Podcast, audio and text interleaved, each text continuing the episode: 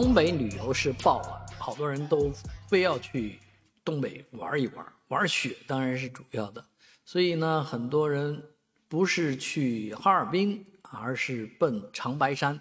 吉林的长白山是一个著名的滑雪胜地，也是风景旅游佳地。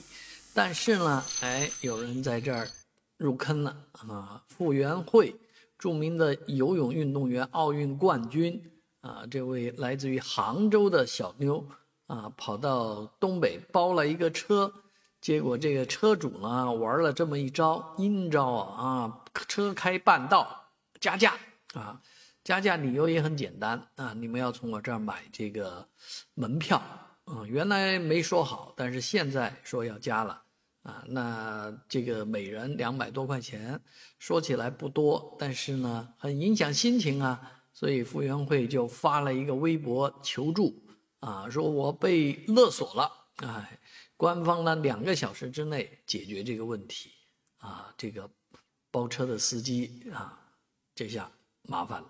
啊，但是好多人呢也在网上说，啊，其实这样的事儿呢常见。为什么？这跟这个长白山的这个有关规定啊也有关系啊。长白山这地方不让私家车开上去，啊，都是景区里面集中的这种公交车啊，这种大巴车或者说特别的车，反正是呃景区的车啊。你进了这个山就不能走别人的车。当然，这个车能走，它一定有它的关系啊，它有它的办法。而这个门票含与不含，往往都一在包车之前是模棱两可啊。等你真进了山以后，告诉你，如果你从我这儿买票是多少多少钱，如果你想官官方的去买票的话，你得折回多少公里啊，几十公里，然后再坐景区的车进进山。那你看，你选择选择哪一样呢？